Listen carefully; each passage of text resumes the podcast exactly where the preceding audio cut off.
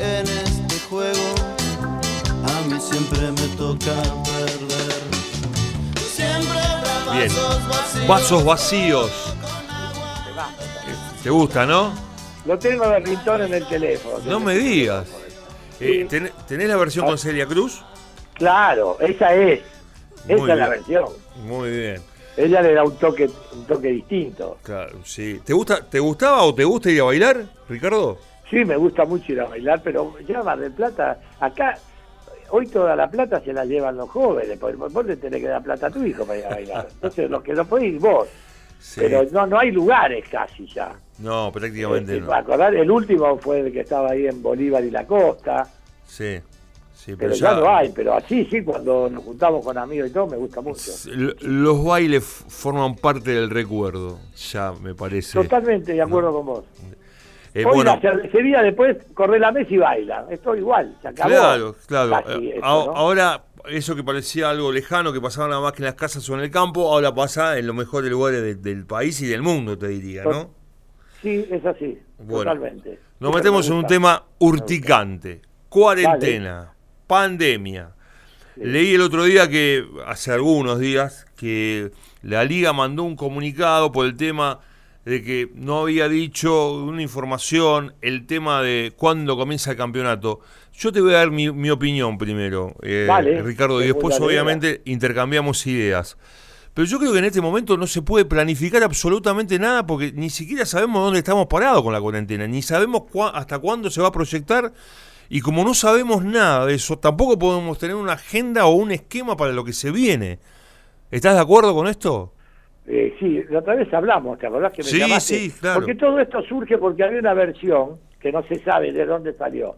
¿Viste? Puede ser eh, gente, un dirigente, un profe, ju- algún jugador. Eh, 17 de septiembre el Consejo Federal, no, no había dicho nada el Consejo Federal ni nada. Entonces, eh, eh, con Roberto hablamos y sacar un comunicado para que la gente no, no tenga falsas expectativas.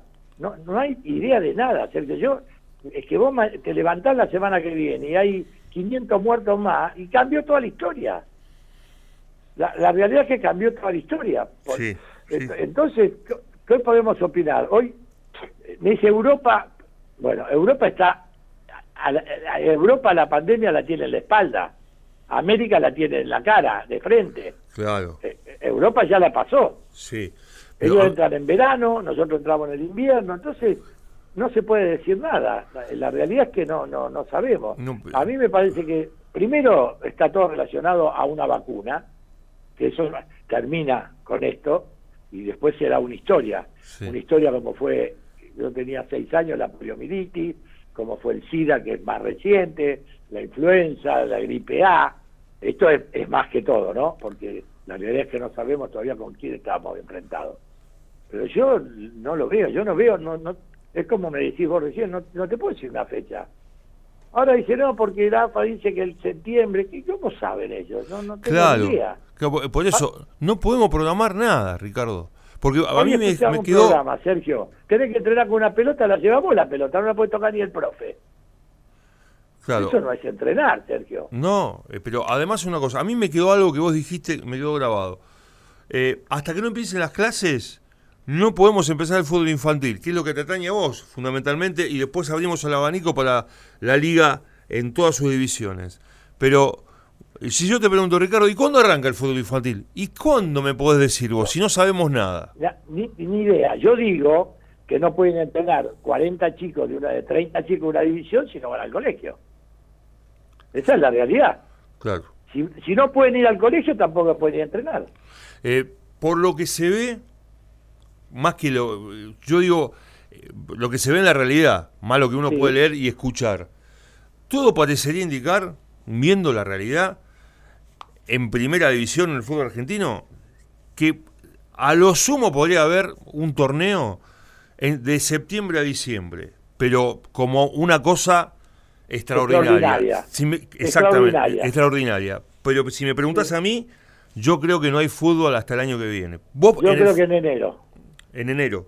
Pero, es un- pero esto, ojo, eh, yo no soy amigo de Tapia, no, no, eh, Roberto está mucho más relacionado porque habla con toda la gente de, de- que está en AFA en el, torneo- en, el, en el interior y eso, pero yo es un pálpito para mí. No, no hay hasta enero. A lo Pero, mejor, eh, como vos decís, un torneito de dos meses. Cla- Claro, Ahora- pero es lo, es lo que se ve en el día a día, Ricardo. Es decir, no puedes buscar información, tenés que tener un poco de, de sentido común que a veces teniéndolo no llegas a, a la realidad. Pero el otro día hablábamos con Tete Quiroz y me dice, y lo escuché a Nicolás Russo, que me parece una persona muy atinada, Sí, eh, dice, por lo menos para poner un equipo en la cancha necesitas 45 días. ni hablar. Mínimo. En- y, y Tete me dijo lo mismo. Ahora, ¿a vos te parece cómo vamos que puede arrancar eh, los equipos a trabajar en junio? Para mí es imposible. Digo junio como medida para llegar a septiembre. Tenés eh, julio, eh, junio, julio y fines de agosto y principio de septiembre para arrancar. Me Sergio. parece que es muy difícil.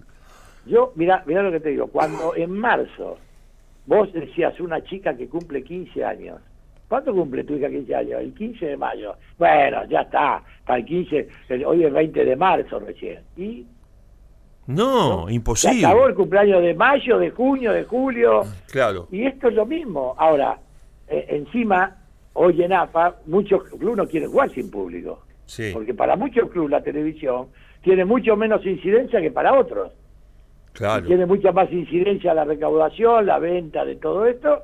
Y bueno, entonces, no sé, la verdad no sé. Y, de, y bueno, y del interior mucho menos, ¿no? Por ejemplo, yo te puedo preguntar, está bien, arrancamos en enero, ¿con público en los estadios? Y no se sabe. Ojalá no que sí, nada, Sergio, ojalá que sí. Ojalá que sí. ojalá que sí, pero es, este, es muy complicado. Y otra cosa que te quiero preguntar, porque manejás con Roberto Fernández, con todos los muchachos de la mesa directiva que realmente hacen un buen trabajo y que están hace años, poniéndote en este lugar, ¿vos qué harías en, el sentido con los ascensos que tenés en, en, la AFA y con los descensos? Porque es muy fácil, yo lo miro de afuera y digo, eh, la AFA qué dijo, Eh, no hay descenso para nadie y ascienden los que están. Y me parece que es un poco lavarse las manos. Yo creo que los objetivos, los ascensos y los descensos se dan en la cancha, Ricardo. Sí, yo, yo te voy a decir lo que pensaba en todo esto. Yo pensé que descenso no iba a haber seguro, porque cada vez le queda menos tiempo. Si no, tenés que decir, muchachos, hasta acá llegamos y descienden estos tres. Y te van a decir, pero yo este, numéricamente, tengo, matemáticamente puedo salvarme, todavía cosa que ninguno estaba descendido ya. Lo que sí no entiendo por qué después dos años más sin. Eso, eso realmente no me entra en la cabeza. Claro. Y, si criticamos tanto cuando Julio, antes de morir, mete los 30 equipos en primera, ahora lo criticó todo el mundo, porque acá acá no resisten eh, un- un- una televisión para atrás. No, no, no, no resiste. Eh, Lo criticó todo el mundo y hoy volvemos en dos años a tener 30 equipos. Y, Sí. la- y después el tema de los ascensos es complicadísimo. Porque, porque, por ejemplo, ¿cuántos van a ver que van a pelear el ascenso? Un octogonal. ¿Y por qué 8 y no 14? ¿O por qué 8 y no 4? ¿O por qué no suben los dos que están ahora que las a partir de Tucumán y Atlanta? Sí. Yo, eh, eh, y defensores. verdad- y no te ¿eh? olvides de Y defensores. Sí, y defensores, sí. Ahora, yo digo, yo lo de los descensos no lo entendí. Ahora, ¿cómo van a jugar el ascenso para ascender? Claro. No tengo ni idea. Y pero ahí está después la gente que, eh, que patalea lo de primera. Porque, ¿por qué se quejan? Eh, vamos a hacer mucho el año que viene. Vamos a Sergio, 26. No hay, no hay descenso por tres años, Sí. o dos años. Recién el tercero. Sí. Y, y vos sacá la cuenta, si suben dos, son seis equipos más, y 24, 30. Yo eh, eh, te, te aclaro que no estoy de acuerdo que no haya tanto tiempo de descenso, porque eh, podría decir al revés, porque eh, para los sí es la mejor noticia, pero yo como periodista tengo que decir la verdad. A mí me parece que por más que se sumen los promedios, no puedes, es una barbaridad que no sea descenso durante dos años. es que no sé de por qué salió esto. Yo, de la verdad, pensé descenso no va a haber este año, de verdad, porque no se jugó, no es normal. Todavía faltaba todo un torneo. Si este torneo era como el año pasado, este que ganó Tigre el año pasado, no no se promediaba, ya estaban los tres descendidos. Sí. No sé, era otra historia. Como este este torneo se promediaba, no estaban los tres descendidos todavía. Bueno, digo, bueno, a lo mejor, pero que digan después dos años, otro año más, no, no entiendo a qué viene, ¿no? Sí, pero bueno, viste que hay amigos y enterados, ¿no? Sí, sí, pero eh, yo por eso digo que están mucho más preocupados los directivos por empezar este campeonato, porque los equipos van a entrenar y me creo que hay que resolver es el ascenso y los descensos. Eso es Sí. primordial, Ricardo. Después, por decir, mira, nos juntábamos, hacemos estas reunión virtuales que se hacen ahora, que se estiran con estos tiempos de cuarentena que estamos Sí. viviendo, ¿no? Hacemos una reunión y decimos, muchachos, no sabemos cuándo va a empezar el torneo. Lo que sí podemos ya confirmar que todo lo que esté eh, pendiente, todo lo que está pendiente en cuanto a ascensos y descensos lo vamos a resolver en la cancha. Y después cuando se pueda levantar esta, esta pandemia, esta cuarentena, ahí vemos los pasos a seguir. Porque no podemos proyectar nada, Ricardo. Lo mismo que pasa con el fútbol local y pasa en todos lados. No, lo que me parece a mí, y esto El con esto descenso cierro está la... terminado, Sergio, no hay más. ¿Eh? Por- por- el descenso por tres años no hay. Quiere decir que el próximo que descienda va a ser el 22. Sí. Bueno, y el ascenso todavía no tiene ni idea cómo se va a jugar. Alguien escuché un rumor que parece que eran como partidos seguidos que se podían jugar en Mar del Plata. No, no entiendo, viste, acá se puede decir cualquier cosa. Sí. El, el ascenso lo van a tener que solucionar de alguna manera. Porque Sí. así como dijeron no hay descenso, podían haber dicho no hay ascenso. Y era lo mismo para ellos. Claro, pero sabés, que- sabés los equipos que trabajaron todo el Pero campeonato. la verdad, y lo que han gastado y todo. Claro, si no, tiene que jugar la misma categoría. Por eso, No. esto, esto es una, una crisis mundial. Tenemos que mantener la calma para resolver, porque en esto nadie tiene experiencia. Porque esto no le pasó, eh, lo que estamos viendo no le pasó a nadie, Totalmente. ¿no? Entonces decir, bueno, tratemos dentro de los errores que se, que se van a cometer, por supuesto, tratemos de tener prolijidad, honestidad, que si nos equivocamos, nos equivocamos con honest- honestidad y ser sincero en lo que vamos a hacer. Escuché también, eh, Ricardo, eh, que la Comebol dijo que anunciaba la Copa Libertadores para arrancar. No puede arrancar la Copa Libertadores. Porque si a un equipo Pero- argentino o a cualquier otro equipo le toca ir, no sé, el de Perú le toca ir a Brasil, que hay miles de infectados. Sí. No se puede jugar. Pero Sergio, vos, vos sos un tipo informado. Hoy América, que no entró en invierno, tiene más infectados que Europa. ¿Qué estás haciendo? Sí. Todavía no entramos. América es, es una eh, es lo que decís vos, hay lugares que, que tienen infectados, muertos. Bueno, Brasil es un caso terrible. Nicaragua, Ecuador. Sí.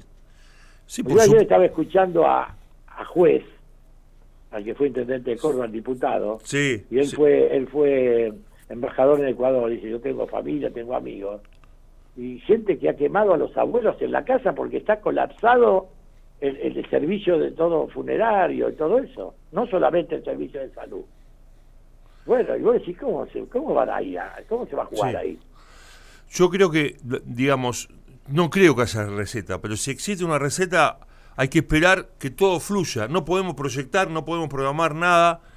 Eh, yo creo que lo único que me parece que se puede llegar a hacer, si se hace, es jugar dentro de tu liga, armar un torneo doméstico hasta fin de año y después ver qué pasa el año que viene. Este año para mí no eliminatorias, no, no Champions, no nada. Es decir, yo creo que va a ser así va a ser no, así. no sé Europa porque ellos ya- ya están en una situación le está bajando ya la curva todo no, no tengo la realmente ni, ni lo de Europa viste pero es que lo, es distinto a lo que lo estamos viviendo nosotros todavía no creo que no estamos metidos realmente en el problema y bueno de ahí surge lo de Güemes del, este fin de semana porque Sí. todavía no tenemos conciencia de lo que la realidad es Pero el otro día hablábamos con el doctor Alejandro Ferro, uno de los mejores de Mar del Sí. Plata, y nos decía, Sergio, capaz que vos tenés coronavirus y no sabés. no porque Eh, es asintomático tu patología todavía no, no, no dio a luz. ¿Qué quiero decir con esto? Que a lo mejor, si vos no cumplís una cuarentena, inclusive hasta vol- podemos volver a la- al principio, como empezar de vuelta, porque podés estar infectado y no saberlo. Esto, imagínate, Ricardo, tomarlo, eh, trasladarlo al fútbol, con el tema de los protocolos. Vos decís, pero ¿qué protocolo puede tomar en un partido? Que en un centro, por ejemplo, viene una pelota volada y no vas a tocar a tu adversario para que para evitar que haga el gol. Así es. Hoy una chica, una periodista, que no es de, de pero será, eh, atacarán y no defenderán, no, que se van a correr cuando ataque el otro, es una cosa, ¿viste? Pero Sí. yo te digo una cosa, Sergio, pongamos River y Boca, el, juega River y Boca, termina esto y resulta que el día lunes encuentran un infectado en River. River y Boca no pueden jugar por 14 días después, porque está todo en cuarentena. Sí. O sea que vuelven a jugar los 21 días. ¿Qué campeonato va a ser este? Este va a deber dos partidos, el otro va a deber tres. Porque después se contagia Independiente y Racing se contagia uno. Esa es la realidad. Es Sí. imposible esto. Ricardo, me dio muchísimo placer. Voló el programa, la verdad, voló. Y cuando eh, yo digo siempre, cuando yo relato un partido y digo muy pocas veces eh, el tiempo de juego, es porque el partido es bueno. Si, si yo me pongo a charlar con una persona como en tu caso y el programa vuela, es porque tiene mucho contenido y fue muy interesante. Y eso es lo que me representa en lo que hicimos en este programa, Ricardo. Bueno, para mí es un placer. Nos conocemos hace muchos, muchos años. Y, y me gusta mucho hablar con vos siempre y todo. Así que para mí fue una alegría, Sergio, haber estado con vos. Bien, te mando un abrazo muy grande, el placer de saludarte y ojalá que nos encontremos en una cancha. En la calle nos cruzamos cada tanto, pero ojalá que nos volvamos a dar un abrazo como tantas veces. Dale, ojalá que sí. Que Y te va a vaya ser, muy bien. Va a ser, Sergio. De esto no estoy seguro que va a ser. El tema es, hay que esperar, nada más. Ya la vacuna va a estar pronto. Y tener que Hay paciencia. muchos países muy importantes en el mundo que están atrás de eso. Un abrazo grande, Ricardo. Para vos igualmente y un beso a toda tu familia. Adiós, gracias igualmente. Ricardo Charrier, con nosotros, el placer de saludarte con él hoy aquí en vinilo. Que le vaya muy bien.